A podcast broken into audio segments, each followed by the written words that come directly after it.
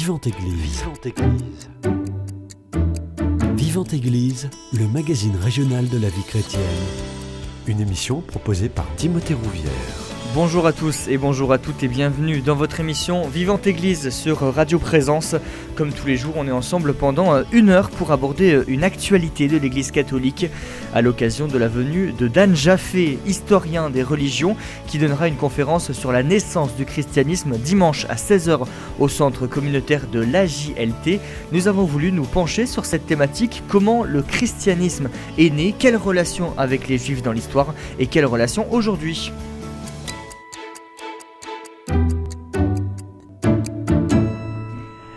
Et pour en parler, j'ai le plaisir de recevoir Paul Wanon. Vous êtes euh, membre de la communauté juive libérale et de Toulouse et spécialiste du dialogue judéo-chrétien. Bonjour à vous. Bonjour. Et juste à côté de vous, Françoise Lourdeau-Petit. Euh, vous êtes historienne et archiviste et vous aussi spécialiste du dialogue judéo-chrétien. Bonjour à vous. Bonjour. Merci à toutes les deux d'avoir accepté mon invitation. Euh, le christianisme est né de l'existence même du Fils de Dieu, Jésus. Quelle est la base du christianisme? Comment on peut le présenter? Je ne sais pas qui veut commencer, peut-être Françoise euh, Lourdeau-Petit. Peut-être qu'avant de parler des bases du christianisme, mhm. il convient de, poser le contexte historique dans lequel il est né. Donc, je précise que je ne suis pas spécialiste de cette période, mais que à l'aide de livres tels que les livres de, notamment de Marie-Françoise Baselès, qui était une historienne qui malheureusement nous a quitté euh, l'année dernière, a, a, beaucoup travaillé sur, euh, sur cette période. Et aussi euh, Dan Jaffé, mais que je ne mhm. connaissais pas, donc j'aurai l'occasion de découvrir comme vous. Dimanche. Donc voilà, sachant que là, je fais juste un survol. Eh bien, on vous écoute. voilà, donc pour se mettre dans le contexte, il faut savoir que on est à ce moment-là, dans le, donc au premier, on se situe au premier siècle, on est dans un monde qui est dominé par l'Empire romain, qui donc est très majoritairement polythéiste, pratiquement euh, à, 90-95%, mhm. et que Auguste vient de s'installer au pouvoir. Alors Auguste, il va euh, essayer de revaloriser ce qu'on appelle la religion civique. Mhm. Donc les, les, dieux de la cité, se mettre bien avec les dieux pour instaurer ce qu'on appelle la Pax Deorum. Donc pour pas qu'il y ait de hiatus entre l'en haut et l'en bas. Euh, et puis, euh, ses successeurs vont encore accentuer la chose en créant un culte impérial. Donc, euh, dans ce vaste empire, un seul peuple est monothéiste et il résiste pour conserver son temple à Jérusalem et rester fidèle à la Torah. Alors si je peux préciser, la Torah, c'est ce qui est connu dans le monde chrétien par les cinq premiers livres de la Bible, Genèse, Exode, Lévitique, Nombre et Deutéronome. Alors, depuis l'an 6, donc de notre ère, de l'ère commune, la Judée est occupée par les Romains. Enfin, une grande partie de la. Donc, dans, dans ce, et dans ce, dans ce pays, dans cette, dans cette région, de nombreux mouvements expriment une aspiration à une libération et un questionnement qui est à la fois politique et religieux. Hmm. Oui, en effet, c'est une période où euh, il y a de forts courants euh, qu'on va qualifier de messianiques. Hmm. C'est-à-dire que euh, le peuple hébreu, qui est quand même entouré par ce qu'on appelait les craignants Dieu, il y avait une majorité de polythéistes, mais il y avait des, personnes quand même qui étaient dans, dans, le bassin méditerranéen influencées par cette idée d'un monothéisme éthique. C'était la grande spécificité de ce monothéisme. Mmh. Et donc, euh, on, attendait une libération. C'était vraiment une époque où on attendait une libération. À ce moment-là, il y avait plusieurs mouvements à Jérusalem. Il y avait, alors, les, moi, je vais commencer par ceux que, on va dire, j'apprécie le moins. donc, les Sadducéens. Ce qu'il faut mmh. voir, c'est les Sadducéens. Pour moi, c'était euh, des, c'était le gouvernement de Vichy, si vous voulez. Ah c'était des politiques qui s'étaient emparés du pouvoir du temple et qui, euh, bon, ils, étaient même, euh, bon, ils ne croyaient pas en la résurrection des morts, euh, ils ne croyaient pas aux enseignements des, grands maîtres de, l'histoire qui avaient déjà, qui s'étaient transmis un enseignement oral depuis des siècles. Et en fait, bon, c'est là que je pense que le, le bas a blessé. Après, il y avait les pharisiens, qui, contrairement à ce qu'on peut penser, n'étaient pas du tout, d'ailleurs, n'avaient pas forcément des, des, relations négatives avec Jésus. Parce que quand on les entend se disputer, ce n'est pas des disputes. Dans le judaïsme, hmm. c'est la manière de dialoguer. Et puis, donc les pharisiens qui étaient eux des religieux, qui étudiaient, qui étaient accrochés. La Torah, il faut savoir que c'est le trésor du judaïsme. C'est la, loi qui leur a permis de rester unis à travers les, siècles. Et il y avait les Esséniens qui étaient un courant mystique et le courant de cette, ce grand maître qui a beaucoup influencé les troupes et justement qui a fait peur aux Sadducéens, mmh. c'est Jésus de Nazareth. Donc, il y avait aussi un courant politique, les Zélotes, qui eux étaient des révolutionnaires, euh, bah, comme on a connu à travers l'histoire, et qui prêchaient la révolte armée contre le peuple romain. Hmm. Donc voilà, c'était un petit peu euh, les courants, les courants qui régnaient euh, à Jérusalem à cette époque-là. Hmm. Alors comment finalement le christianisme s'est implanté Donc à la mort, à la mort de Jésus, donc se rassemblent autour de Jacques qui est dit frère du Seigneur, mhm. qui est un rabbi pharisien qui au départ est très, euh, très respecté, mais qui après va être, euh, va être traité d'hérétique puisqu'il va être précipité du, du, haut du temple. Mhm. Donc, si je peux préciser, justement, Jacques était très respecté par les pharisiens. Il a été, c'était les, Sadducéens toujours qui se méfiaient d'eux, et le grand prêtre qui était donc Sadducéen a euh, profiter d'un changement de prêteur romain pour condamner Jacques. Et les pharisiens ont été tellement outrés qu'ils sont allés à la rencontre euh, du nouveau prêteur romain pour dénoncer le, prêtre Caïphe, qui était donc euh, grand prêtre à l'époque. Et suite à ça, le prêtre a été démis de ses fonctions. Hmm. Donc pour vous dire que Jacques était vraiment très respecté et très, il faisait partie intégrante du, peuple juif. L'Église de Jérusalem n'était pas du tout rejetée à cette époque-là. Hmm. Donc autour de Jacques, donc se, forme ce qu'on a appelé l'Église de Jérusalem. Hmm. Euh, qui est le premier noyau de référence, et on le voit bien par exemple dans les actes où il y a ce qu'on peut appeler, ce qu'on pourrait appeler le premier concile en 51, qui fixe justement, des, qui essaie de fixer euh, des, des, normes pour les, pour les apôtres qui sont envoyés en mission, et eh notamment Paul de Tarse. Hmm. Puisque euh, les missions sont organisées donc à partir de Jérusalem ou à partir d'Antioche et euh, les, ça, elle s'appuie, il faut le, il faut le préciser, sur les communautés de la diaspora qu'il y a tout autour du bassin méditerranéen. Oui, d'ailleurs, Paul était désigné pour ce, genre de mission, puisque lui-même était issu de la diaspora. C'était un mmh. pharisien, il a étudié avec de grands maîtres à Jérusalem, euh, dont Rabbi euh, Gabriel, qui était un rabbin très tolérant. C'est mmh. lui qui dit, si ce mouvement vient de Dieu, il faut le laisser parce que rien ne, ne l'arrêtera. Ah oui. Et, hum, mais par contre, il était, il était, il était euh, helléniste, donc il était vraiment désigné pour aller, euh, euh, on va dire, répandre ce monothéisme dans le bassin méditerranéen de l'époque. Et, justement, comment les, apôtres vont réussir à, évangéliser les populations et comment c'est reçu? Ben là, on n'a on pas trop de. Là, là il, il, faut prendre en compte, en fait, la période avant 70, la destruction du temple, et après la destruction du temple. C'est-à-dire qu'il y a une première période où il y a euh, une certaine euh, tolérance ou une certaine et où ça se passe relativement bien, mais à partir de 70, c'est-à-dire à partir du moment où les Romains ont investi Jérusalem, ont brûlé le temple, ont rasé la ville et l'ont appelé Aelia Capitolina Jérusalem n'existe plus, les Juifs en sont bannis, et donc là, ça fait une rupture, si vous voulez. Et donc là, aussi bien euh, les Juifs de, enfin, qui, confessaient le judaïsme que ce qu'on appelait les Juifs messianiques, donc l'Église de Jérusalem, sont un peu perdus parce qu'il y a ce grand traumatisme qu'est la, la chute du temple. Hmm. Euh, oui, en fait, ça s'est passé en deux temps. Hein. les Romains ont commencé par raser le temple euh, de Jérusalem en 70. Et il y a eu un.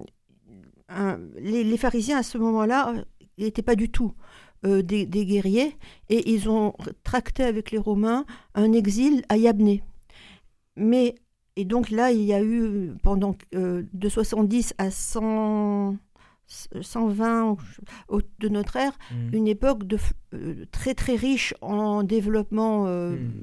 De, la, des études rabbiniques, mais à un moment donné, les Romains ont, bah, c'est la, goutte qui a fait déborder le vase, c'est qu'ils ont décidé de, ils ont, de construire un temple pour Zeus sur l'emplacement du temple. Ah Et là, les zélotes ont pris le dessus. Et même des rabbins très modérés comme le rabbi Akiba, qui était quelqu'un de un, grand, un grand maître dans le judaïsme, se sont, se sont mis à les soutenir parce que c'était trop.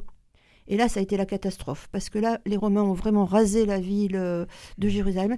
Les chrétiens euh, juifs se sont trouvés perdus dans l'histoire et les, pharisiens se sont repliés sur eux-mêmes à, à, Yavne parce que la grande peur c'était de disparaître. Hmm.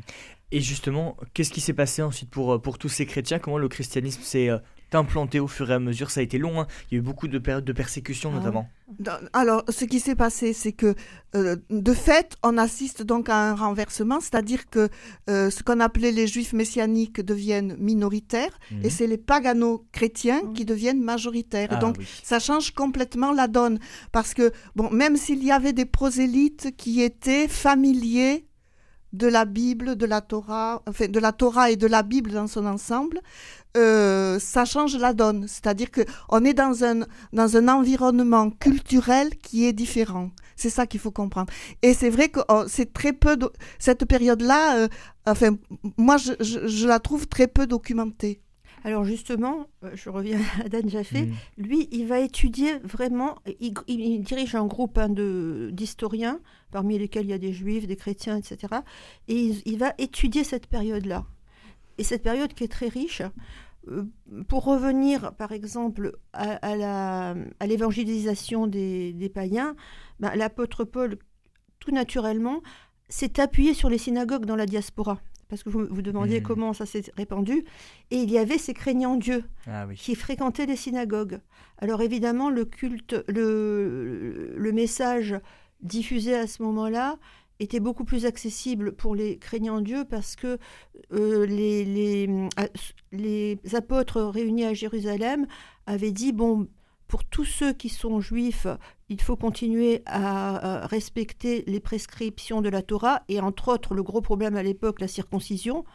Par contre, pour tous les, craignants Dieu qui sont d'origine païenne, il ne faut pas leur imposer des choses comme mmh. ça. la Torah, c'est un peu une sorte d'alliance entre Dieu et un peuple qui devait traverser l'histoire comme un témoin, en fait. Mmh. Donc ça, ça a permis à Paul d'ouvrir, d'ouvrir, Paul et les autres, hein. Paul c'est le plus célèbre, mais il y en a eu d'autres, d'ouvrir euh, le, monothéisme à, dans le bassin méditerranéen. Hmm.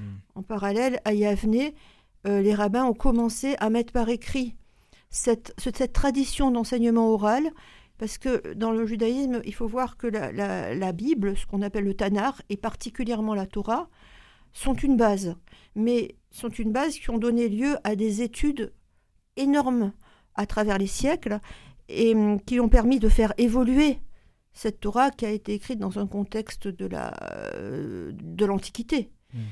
et de hum, par exemple la peine de mort.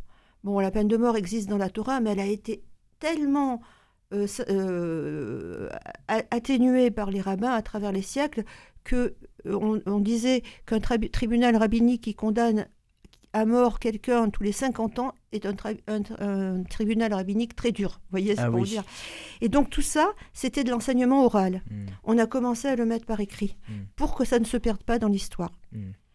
Donc voilà. Parlons un petit peu des, persécutions envers les chrétiens. On sait qu'elles ont été nombreuses et c'est ce qui a euh, stoppé ou freiné en tout cas la, progression du christianisme dans ces, oui, alors, régions. Oui, il y a eu des périodes difficiles, alors, en particulier sous le règne de Dioclétien où il y a eu mm. des, des persécutions. là, bon, j'avoue que là, je ne suis pas très spécialiste de ça, donc je ne peux pas trop en parler. Mais moi, je crois qu'au contraire, ça n'a pas freiné l'expansion du ah, christianisme. ça l'a renforcé alors au final Ah, je crois, ouais. Mais alors, quand je dis euh, freiner, c'est en termes de, euh, de, de, temps. Ça a mis beaucoup plus de temps à s'installer, à se diffuser, mais ça a renforcé en tout cas. Ça, ah oui, un peu comme les persécutions que les, les Romains, parce que après la destruction de, après euh, la révolte, la dernière révolte, c'est la révolte de Bar Corba. Mhm. Euh, le, les Romains ont été féroces, ils ont été très vexés parce que ce petit groupe de, zélotes leur ont tenu tête pendant plusieurs années. Ah oui. Et ça, ils étaient très vexés. Et donc, ils ont, sont été féroces, ils ont interdit euh, l'enseignement de la Torah. Mm. Et il y a eu aussi des persécutions du côté juif. Le, rabbi Akiba, le fameux rabbi Akiba, a été, a été euh, torturé. Il est mort écartelé, écorché vif, enfin tout ce que savaient faire les, les Romains. En récitant la prière, le credo, on va dire juif, qui est le schéma Israël. Écoute Israël, l'Éternel, ton Dieu, l'Éternel est unique. C'est extraordinaire quand même. Mm. Il, est mort, ça. Et, donc, je pense que ça, au, lieu d'éteindre la foi, aussi bien chez les chrétiens que chez les juifs, l'a stimulé. Moi, je pense que ça a été un mm. stimulant. C'est ce que les Romains ne comprenaient pas d'ailleurs. Ensuite, il y a cet édit de tolérance à l'égard des, euh, des chrétiens qui va stopper ces persécutions et le christianisme va petit à petit devenir la religion majoritaire dans l'Empire euh, romain alors la, date, la date qui est retenue et dont parle euh, euh, Paul Veyne, donc qui est un, historien de l'Antiquité, mhm. c'est 312. 312. La, conversion de, de l'empereur Constantin, mhm. qui se convertit lui au, au, christianisme, mais qui ne l'impose pas à l'empire encore. Ah voilà. Et donc, et, mais petit à petit, euh, ça va devenir religion d'État et ça et cette religion qui était une religion donc qui, qui n'était après tout, comme le dit Ernest Renan euh, dans La vie de Jésus en, en 1863, qui n'était qu'une secte du judaïsme qui avait réussi, euh, c'est euh, cette religion va s'institutionnaliser et va se calquer sur les euh, sur le modèle administratif romain. Hmm. Et c'est ça qui fait qu'elle va s'imposer petit à petit un peu partout dans ce qui était le domaine de l'empire romain. On a une date pour caractériser le fait que le christianisme devienne religion majoritaire dans l'empire romain. Ah ben c'est l'édit de Théodose, je crois mhm. que c'est en 395 si 395. Il me semble, il faudrait mhm. vérifier les dates parce que je ne suis pas spécialiste encore une mhm. fois de cette période. Je sais que la tu as écrit que la conversion de Constantin c'était 312. Oui, mais, mais lui il n'impose rien. Voilà, lui en tout cas il, est, euh, il se convertit mais il n'impose rien au sein ah de, l'Empire romain. D'ailleurs il est très... Euh, je, je, je, recommande d'ailleurs son livre, la lecture de son livre, ça s'appelle Comment l'Occident est devenu chrétien, Paul Veyne. Le développement du christianisme va être accompagné d'une multiplication de symboles, la croix, on le sait, euh, pour représenter le Christ sur la croix, mais aussi le poisson. Quelle est la symbolique derrière ce poisson? Alors ça, je ne suis pas spécialiste. Alors là, je crois, que je, crois, je crois que c'est parce que en grec, euh, euh, le nom poisson, ça, ça, ça, ça prenait les lettres de Jésus-Christ euh, fils de euh, Jésus-Christ, euh. Jésus-Christ, je sais plus enfin exact, hmm. exactement, mais ça avait une signification quoi. C'était donc multiplication des symboles et en 325 le concile de Nicée. Expliquez-nous le concile de Nicée, ah, en, quoi ça, ça consiste, quel va être l'impact sur les, les religions? Alors là, je, il y avait, il faut vous mettre, enfin moi, on, aura plus de précisions avec Dan Chaffé, mais il faut vous mettre dans le contexte de l'époque, le christianisme lui-même n'était pas, n'était pas unifié. Hmm. Il y avait des il y avait différents courants Différents courants avec hmm. plein d'interprétations. Par exemple, au niveau du statut de Jésus. Jésus, euh, euh, il y avait par exemple l'arianisme hmm. qui défendait l'idée que Jésus n'était pas Dieu, mais qu'il était le Fils de Dieu, etc. Il y avait d'autres courants qui, eux, euh, se sont dit mais c'est pas possible. Enfin bon, ça et, donc c'était très très épars. Avec euh, l'institutionnalisation, enfin, je, crois que c'est Constantin qui a même qui a convoqué le concile de Nicée-Constantinople. L'idée c'était de d'unifier un petit peu tout ça. Et donc, à partir de ce moment-là, on a euh, adopter codifier en fait. des dogmes les dogmes bon Jésus euh, la Trinité etc et ça a on va dire unifié le monde chrétien sachant qu'il a quand même subsisté des, courants dissidents qui se sont exilés petit à petit vers l'est ah et qu'on retrouve dans les pays dans certains pays de l'est par la suite. Hmm. l'arianisme par exemple existait. Je ne sais plus quel, quel peuple barbare était était arien je me rappelle plus Donc voilà, donc euh, le concile de Nice et Constantinople a permis de créer les bases de l'Église, qui est mmh. devenue l'Église catholique par mmh. la suite. C'est ça, oui, c'est plutôt ça. Françoise Oinon et euh, pardon, oui, euh, je vais y arriver. Paul Oinon et Françoise Lourdeau-Petit, je vous propose qu'on fasse une première pause musicale. on va écouter Béni le Seigneur de Grégory Turpin et on revient dans quelques instants et on parlera de la religion juive et des relations entre les juifs et les chrétiens à travers l'histoire.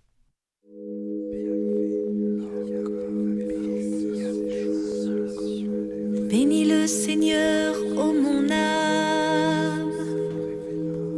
N'oublie aucun de ses bienfaits, car il pardonne toutes tes offenses,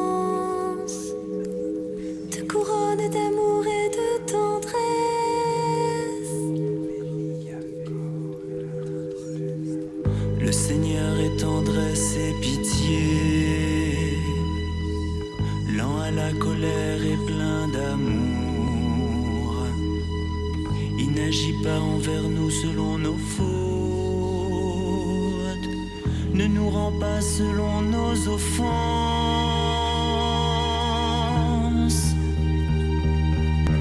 Bénis le Seigneur,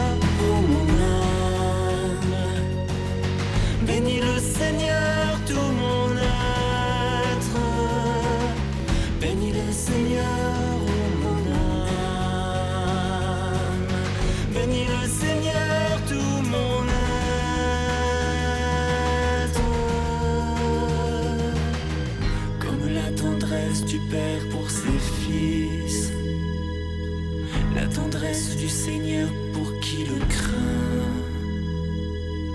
Il sait de quoi nous sommes pétris. Il se souvient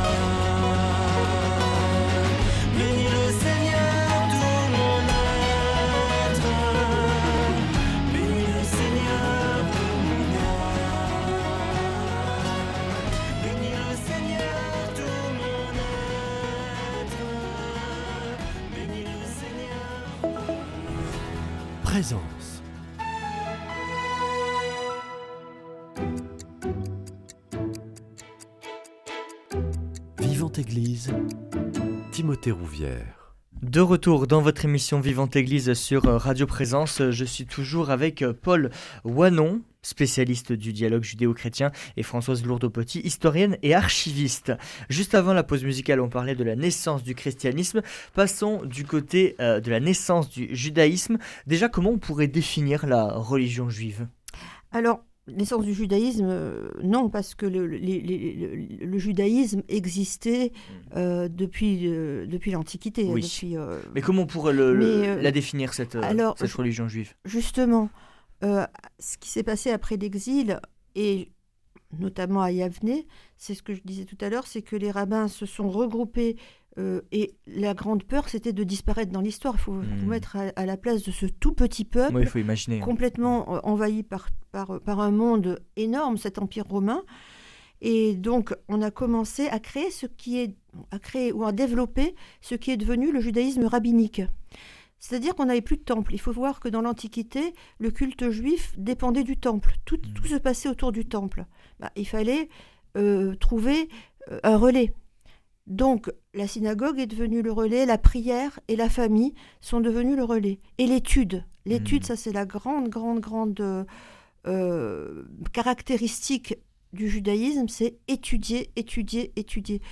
Et hum, donc, ce sont- des écoles se sont créées qu'on appelle des yeshivas, yeshivot en- au pluriel, autour d'un maître. Le maître, c'est le rabbi, le rabbin. Et donc, on va étudier la Torah, on va étudier les livres qui ont succédé, qui ont commenté la Torah. On a commencé par mettre par écrit les commentaires oraux sous la forme de ce qu'on appelle la Mishnah. Alors la Mishnah, c'est à la fois un, livre, on va dire, légal, parce que la, Torah, c'est aussi une loi qui, organisait une société dans l'Antiquité. Mhm. Il va y avoir une partie aussi d'histoire qu'on appelle la Haggadah. Donc la première partie, c'est la Halacha, la Haggadah. Et alors surtout, moi, ce que je trouve extraordinaire, ce sont les, les midrashim, les midrash. Les midrash, ce sont bah, ce que Jésus, qu'on appelle dans le, dans le, Nouveau Testament les paraboles. Et c'est des petites histoires comme ça qui sont très riches d'enseignements. Tout ça, on va le mettre par écrit dans un livre qu'on va appeler la Mishnah. Mais comme c'est encore... On, on, étudie toujours, on fait mmh. évoluer toujours. Donc les rabbins ont continué à faire évoluer cette Mishnah. À Yavne, et aussi dans la diaspora de Babylone, qui, elle, était un peu extérieure à l'Empire romain et qui n'avait pas subi bah, euh, l'invasion romaine. Et ça va donner un ouvrage qui est connu sous le nom de Talmud. Mmh, le Talmud lui-même va être commenté à travers les siècles et va évoluer. Et voilà, et on va rencontrer énormément de grands maîtres qui vont qui vont faire euh, des commentaires sur commentaires sur commentaires. C'est très drôle d'ailleurs quand vous regardez un passage du Talmud, vous avez Rabbi euh, un tel dit au nom de Rabbi un tel qui dit au nom de Rabbi un tel. Et la grande caractéristique, c'est de ne pas rejeter les opinions divergentes. Eh on choisit une opinion majoritaire, mais on garde quand même les opinions qui sont, pas, qui sont un petit peu divergentes. Hmm. Par exemple, les rabbins, on n'aurait pas rejeté l'arianisme, par Eh exemple. On aurait choisi euh, les dogmes de, de, la Trinité, mais, pas, mais l'avérianisme aurait été, aurait été noté dans le, dans le Talmud, si ça avait Mhm. été un courant euh, rabbinique. À ce moment-là, quelles sont les relations entre les juifs et les chrétiens? Alors, dans un premier temps, euh, je, vous, je, vous, dis, les pharisiens se sont complètement refermés sur, sur eux-mêmes. Eux. Mmh. Ils avaient peur de tout ce qui pouvait venir de l'extérieur, et là ont commencé les problèmes. Là, on a commencé à exclure les, les judéo-chrétiens, qui, comme disait Françoise, se sont retrouvés perdus dans l'histoire. Et, et, et c'est pas. Euh, il a commencé à y avoir une petite concurrence. Qui étaient les monothéistes dans l'histoire, quoi. Euh, les Juifs n'ont pas, des, dans, contrairement à ce qu'on aurait pu s'attendre, les Romains n'ont pas persécuté les Juifs ah dans oui. un premier temps, ah. Parce qu'ils se, ils se sont rendus compte que les pharisiens n'étaient pas du tout politiques et qu'ils ne représentaient pas un danger pour l'Empire romain. Mm. Par contre, ils se sont bien déchaînés sur, sur les chrétiens. Eh oui.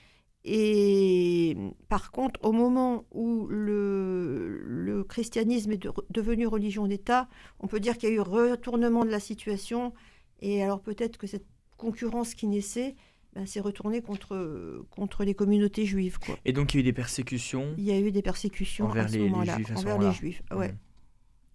On peut dire que la, la, balle est dans les deux camps. Oui. On peut, si on, on, analyse un peu les sources, euh, les fautes sont partagées, on va dire. Les fautes sont partagées dans la mesure où euh, est introduite à ce moment, euh, alors à une période que je ne connais pas, mais qui se situerait aux alentours du deuxième siècle, il y a une prière d'exclusion des ce qu'on appelle les minimes. Les minimes, oui. Et donc, euh, on pense que c'est de là que, que les, les, deux courants ont divergé, On ont vraiment Mmh. se sont, ont, ont, été mis en opposition dans la mesure aussi où, euh, à, à, au fur et à mesure que le dogme chrétien se forme, euh, le, la chrétienté se présente comme le virus Israël, c'est-à-dire le Ah, véritable oui. Israël. Et donc c'est ce qu'on appelle la théorie de la substitution et où on, où on présente les juifs, on dit il faut pas, il faut les, il faut les garder même si on les persécute parce que c'est un peuple témoin de la trahison envers Jésus. C'est ça qui a été, le, si vous voulez, le poison dans, le, dans les, les relations entre le judaïsme et le christianisme. Mmh. Oui. Après l'Empire romain, comment ces relations vont évoluer? Il y a eu des alternances. Mmh. Il y a eu des périodes très paisibles et dans les, pendant lesquelles euh, il y a eu des études euh, communes et on s'est enrichi mutuellement. On peut citer par exemple euh, le, le, ce qu'on a appelé l'âge d'or espagnol, qui a, alors au tout début, c'était même une collaboration entre les trois religions monothéistes, parce qu'il y avait l'islam aussi, il y avait les, les dynasties, euh, les Omeyyades, je crois, qui étaient des dynasties mmh. très tolérantes et qui ont permis de faire cohabiter les trois religions pendant assez longtemps, jusqu'au moment où des, des, des, des dynasties euh, plus intégristes ont pris le pouvoir et ont commencé à chasser les juifs et les chrétiens qui se sont regroupés dans le nord de l'Espagne. Et là aussi, il y a eu une période de collaboration assez riche entre juifs et chrétiens jusqu'à euh, la Reconquista mmh. et jusqu'à euh, que l'empereur, alors je ne me rappelle plus le roi d'Espagne qui a, Isabelle la catholique. Isabelle la catholique, entre autres, qui est là a commencé une période de persécution terrible pour les juifs comme pour les musulmans, et qu'on a, ça a été l'Inquisition. Hmm. Alors après, il y a eu aussi, par exemple, dans, l'empire de, Charlemagne, Charlemagne était un roi très tolérant et intelligent. Il avait compris que la collaboration était beaucoup plus euh, enrichissante que le, même au niveau de la, de la santé publique que, le, que les persécutions. Et donc, il y a eu des périodes assez, euh, assez stables pendant lesquelles il y avait toujours une collaboration parce que finalement, on était un petit peu. C'est toujours cette, histoire biblique de frères, quoi. Des frères amis, ennemis. Euh. Et hum, donc, on peut citer par exemple Rachi qui est un, rabbin très connu dans le monde juif et qui était. Euh, alors, les rabbins à l'époque avaient une profession autre que d'enseigner. Ils enseignaient et en même temps, ils avaient une profession. Il était vigneron, lui, autour de Troyes, en Champagne. Et il a beaucoup euh, commenté les, différentes mmh. écritures juives, mais également, euh, je sais qu'il a étudié pendant longtemps avec un moine, alors je me rappelle, je n'ai pas retrouvé le nom de ce moine, qui euh, lui aussi s'intéressait aux écritures, et donc ça a été un enrichissement mutuel. Ça, ça a été le côté très positif. Mmh. Malheureusement, il y a, eu, les croisades. Il y a eu les croisades, mmh. d'une part, et il y a eu aussi alors un roi que l'on appelle saint et qui pour moi ne l'est pas trop, c'est Louis IX, euh, qui en 1242 fait brûler tous les Talmuds en place de grève, et qui en 1269 impose aux Juifs de France le port, le port de la rouelle. Pour expliquer aux auditeurs qui ne connaissent pas la rouelle, qu'est-ce que c'est le port de la Alors, rouelle Alors la rouelle, c'est le, le, fait d'être stigmatisé par son vêtement, c'est-à-dire en, en, faisant coudre. Alors c'est comme l'étoile, l'étoile pendant la Seconde Guerre mondiale. Hein, C'était une, une roue jaune qu'on cousait sur le, sur le vêtement. Hmm. Donc, il stigmatisait la hmm. personne. C'est hmm. aussi l'époque où on a vu la naissance de, ce qu'on appelait les ghettos. Le premier ghetto était à Venise. Et donc, effectivement, un peu partout en Europe, les juifs ont été stigmatisés. Alors, il y a des, des choses, vous savez, les peuples, comme, le, peuple de base, comment il peut être? Il y avait des bruits terribles qui, qui couraient. On accusait les, les juifs de crimes rituels. Euh, on disait qu'ils sacrifiaient un enfant chrétien pour pouvoir, mmh. euh, pour incorporer dans, leur, euh, dans, dans, le pain de, de, de, Pâques. Enfin, c'était vraiment une période très dure. Et donc, un peu partout en Europe, ils étaient chassés. En Angleterre aussi, ils ont été chassés. Hein, où on leur imposait le port d'un signe distinctif. Alors, il y ah avait la rouelle, il y avait aussi le chapeau pointu, je ne sais plus exactement où. Et il y avait cette création de ghetto où les juifs étaient enfermés dans une sorte de un quartier de la ville duquel ils ne pouvaient pas sortir. Hmm. Alors bon, c'était un peu euh, disons qu'au début les juifs avaient tendance à se réunir parce que à cause des règles de vie comme euh, la cacheroute, ce qu'on appelle la cacheroute, les règles alimentaires. Mais après là, c'était plus c'était de l'enfermement quoi. Hmm. Et alors, c'est dans, dans, ces périodes-là que, que massivement euh, les Juifs se, sont enfuis vers la Pologne, ce qui explique qu'il y ait de très fortes euh, communautés euh, juives en Pologne. Hmm. Et avec en, particulier l'âge d'or du XVIIIe siècle, avec la naissance du mouvement hassidique, et qui est absolument une période fabuleuse. Ah oui, vers les hassidim, c'était des, des, hmm. des gens qui avait, alors vous avez la, naissance du racidisme et du mysticisme. Enfin, c'est pas la naissance du mysticisme parce qu'il existait depuis l'Antiquité, mais un, courant très fortement mystique créé par le, rabbin qu'on appelle le Baal Shem Tov, qui lui essayait de mettre le, judaïsme à la portée des gens qui n'étaient pas forcément lettrés et qui, qui, qui cultivait la joie, mmh. la joie et la prière. Euh, ce qu'il faut voir, c'est qu'en Pologne, il y a eu un premier temps très, très positif, mhm. mais malheureusement, la Pologne a été sous domination russe et a beaucoup souffert de cette domination russe, et les Juifs ont été un peu perçus comme des agents de surveillance russe. Ah oui. Ça, j'avais lu. Et du coup, quand il y a eu des révoltes contre la Russie, ben, les Juifs sont, ont été persécutés. Mm. En Russie, ils n'ont pas été mieux traités parce que alors là, les, le- le- le- les- ils vivaient dans des petits villages. Ils étaient très pauvres, hein, contrairement à ce qu'on peut penser, qu'on appelait des shtetl. Et il y avait des descentes de Cosaques. Alors les Cosaques, c'était horrible. Mm. Ils, ils- ils détruisaient Ah, tout. la violence, Ah, c'était la Mm. violence totale. La violence Mm. totale. Il y a aussi une date qui va être importante dans cette histoire entre juifs et, et chrétiens, c'est 1895 avec l'affaire Dreyfus. Avec l'affaire Dreyfus, oui.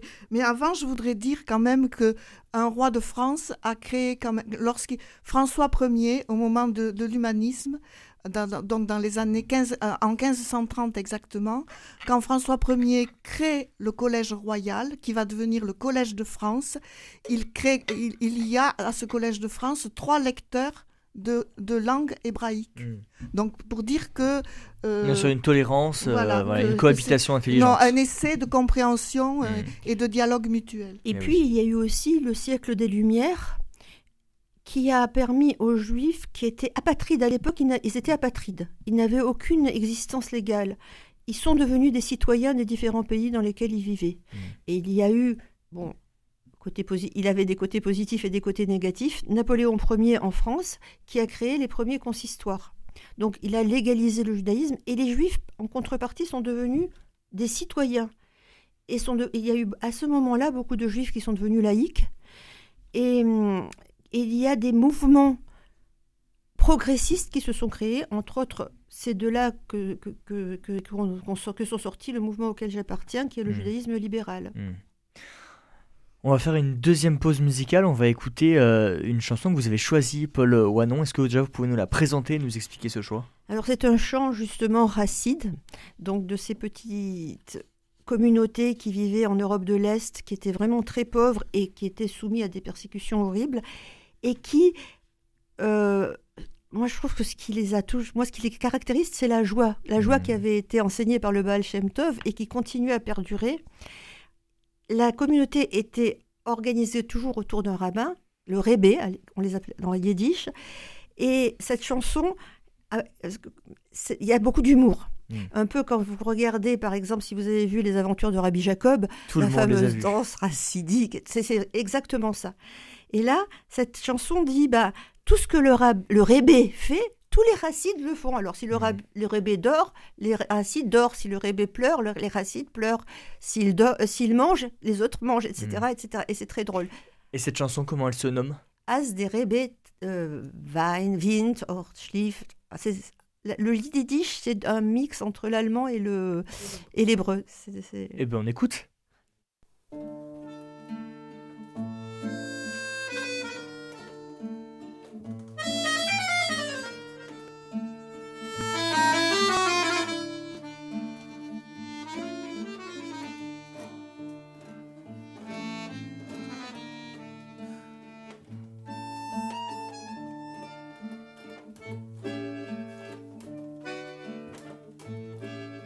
Und als die Rebbe singt, und als die Rebbe singt, oi, singen alle Chassiden, oi, singen alle Chassiden, oi, yom, bom, bom, bom, bom, yom, bom, bom, bom, bom, singen alle Chassiden, ay, yom, bom, bom, bom, bom,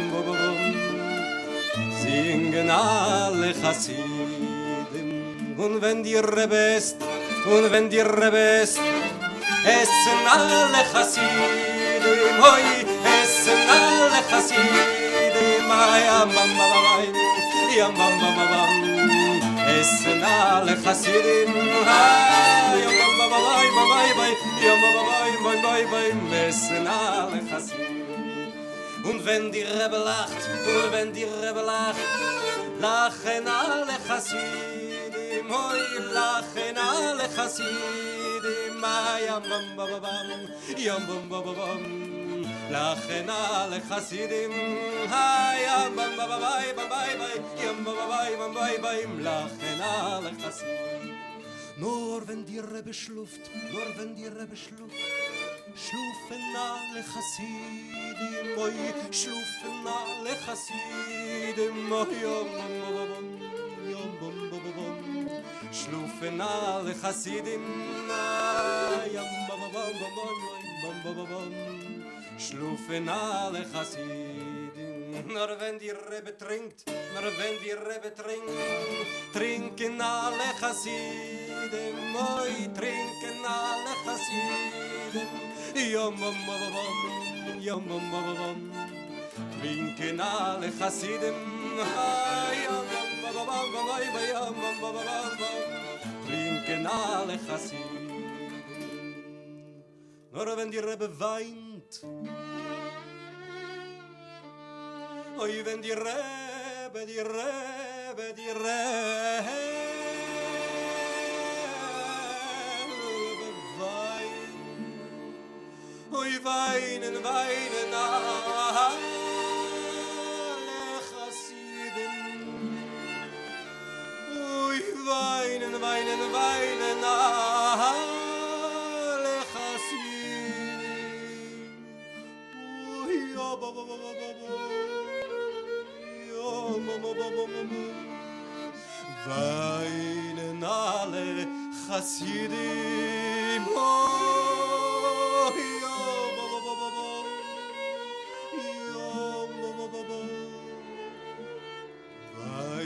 alle Chassidim Nur wenn die Rebbe tanzt nur wenn die Rebbe tanzt.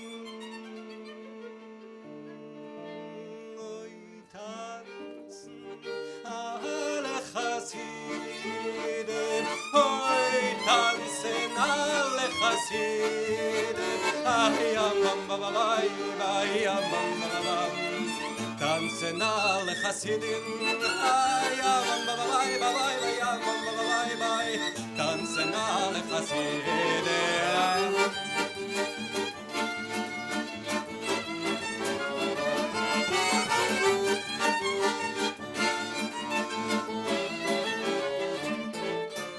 Und wenn die Rebbe singt, und wenn die Rebbe, die Rebbe und wenn die Rebbe singt.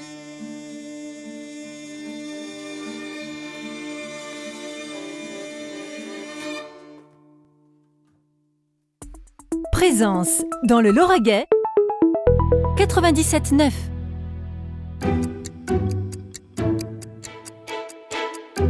Vivante Église, Timothée Rouvière. De retour dans votre émission Vivante Église sur Radio Présence, euh, je suis toujours avec Françoise Lourdeau-Petit, historienne et archiviste, et Paul Wanon, qui est euh, spécialiste du dialogue judéo-chrétien. Dans cette troisième et dernière partie d'émission, nous allons aborder la question des relations entre les juifs et les chrétiens aujourd'hui, mais il est important, euh, Françoise Lourdeau-Petit, de commencer de parler de la Shoah qui a énormément changé le regard. hein. Oui, la Shoah a complètement changé le regard. Il y a eu d'abord, durant la guerre, des, euh, donc de- une, euh, une entraide, en particulier à Toulouse avec Monseigneur Saliège et avec l'Institut catholique et Monseigneur de, de Solage. Avec Monseigneur de Solage, oui. Oui, euh, ça a été, ça a été un électrochoc cette Shoah. Hmm. C'était tellement horrible. Il faut préciser que Hitler n'était pas du tout euh, chrétien. hein. Lui, d'ailleurs, son but, c'était de remplacer Dieu.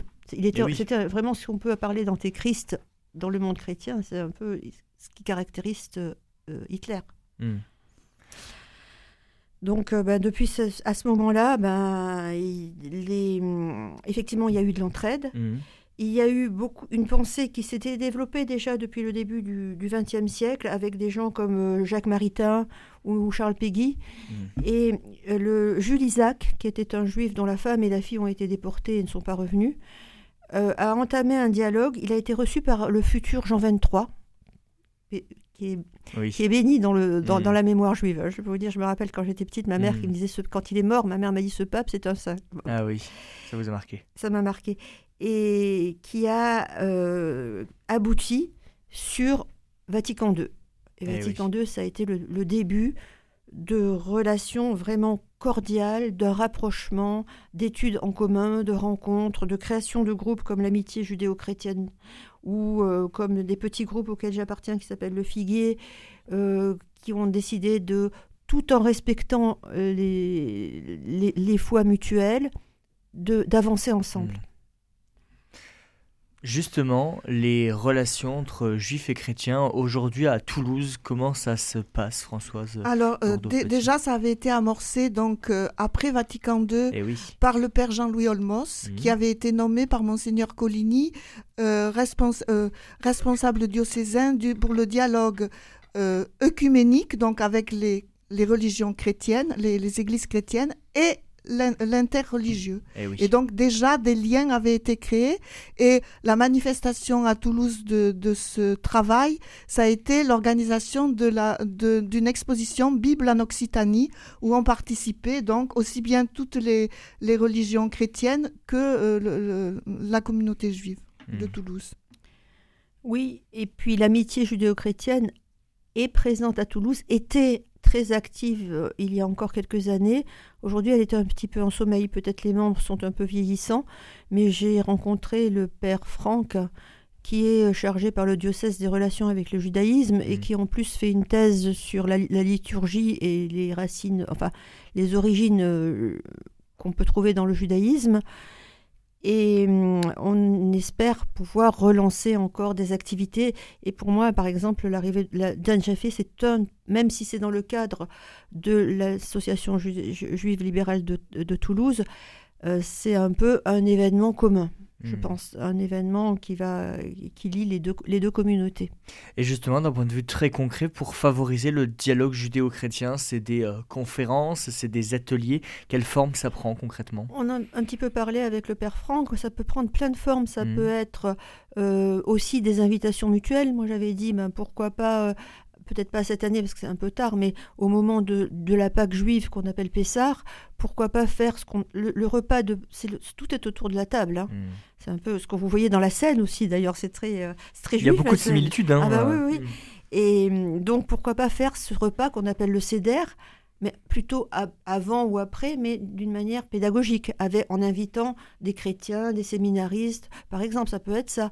Le père Franck a évoqué aussi, pourquoi pas, un, un, pèlerinage à, pas à Cordoue, mais dans le sud de, l'Espagne, parce que hmm. la, petite communauté, l'autre petite communauté libérale de Toulouse, avec laquelle nous sommes en train de nous rapprocher, a un rabbin espagnol. Eh oui qui est de Séville, justement. Mhm. Donc voilà, des choses comme ça. On pourrait faire des voyages en commun, pourquoi pas aussi des voyages en Terre Sainte. Enfin, enfin en Terre Sainte. Je dis en Terre Sainte, c'est un peu. Dans le mhm. judaïsme, on ne parlera pas de Terre Sainte, hein, mais bon. Et, voilà, il y a des tas d'activités qu'on peut faire. Qui sont possibles. On peut aussi, moi j'avais dit, mais ça pourrait être aussi mutuel. On pourrait aller euh, dans une église au moment euh, euh, de Pâques, pourquoi pas, ou de, mhm. de, la Pentecôte, ou, et on pourrait avoir aussi des, des rencontres un peu pédagogiques dans les hmm. deux sens, je pense.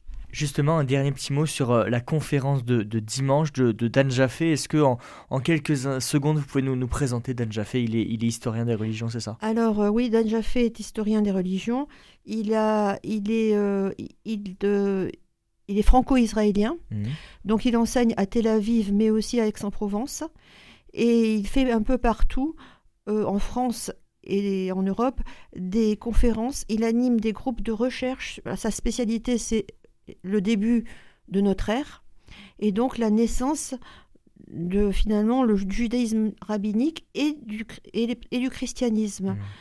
Euh, il, va, il a déjà fait pas mal de conférences à Paris où je l'ai écouté. Il a dirigé euh, l'édition de pas mal de livres. Il en a écrit lui-même. Et puis l'avant-dernier, euh, il a dirigé plusieurs historiens et il va porter, ses recherches vont porter, mais sur tout le monde de l'époque. Et Les mmh. dernières recherches portent aussi sur l'apôtre Paul, par exemple. Mmh. Voilà, donc il est très très très intéressant et il peut nous apporter beaucoup aussi bien aux juifs qu'aux chrétiens et aussi bien au, dans le, pour l'enrichissement de notre mmh. dialogue et d'un rapprochement respectueux des uns des autres. François Petit, le, le, mot de la fin, il est pour vous. Qu'est-ce que, si vous avez un message à faire passer, ça serait lequel?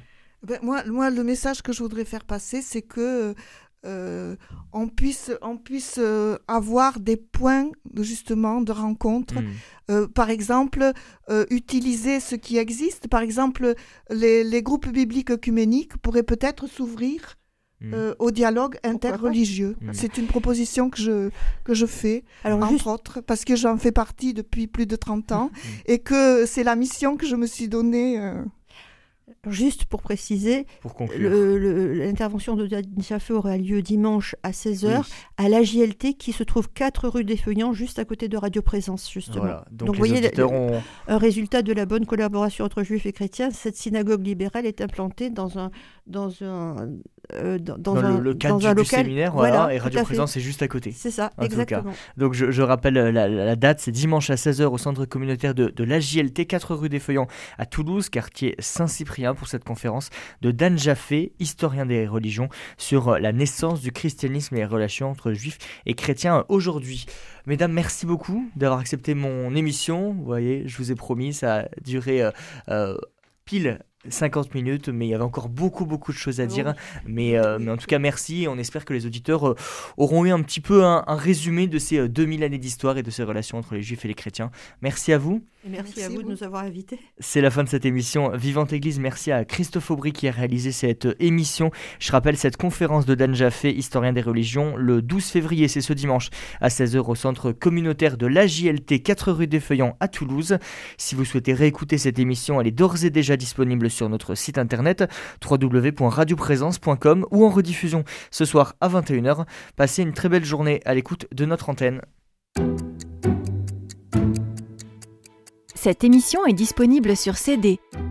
Commandez-la en téléphonant au 05 62 48 63 00 05 62 48 63 00 ou par mail à contact@radioprésence.com.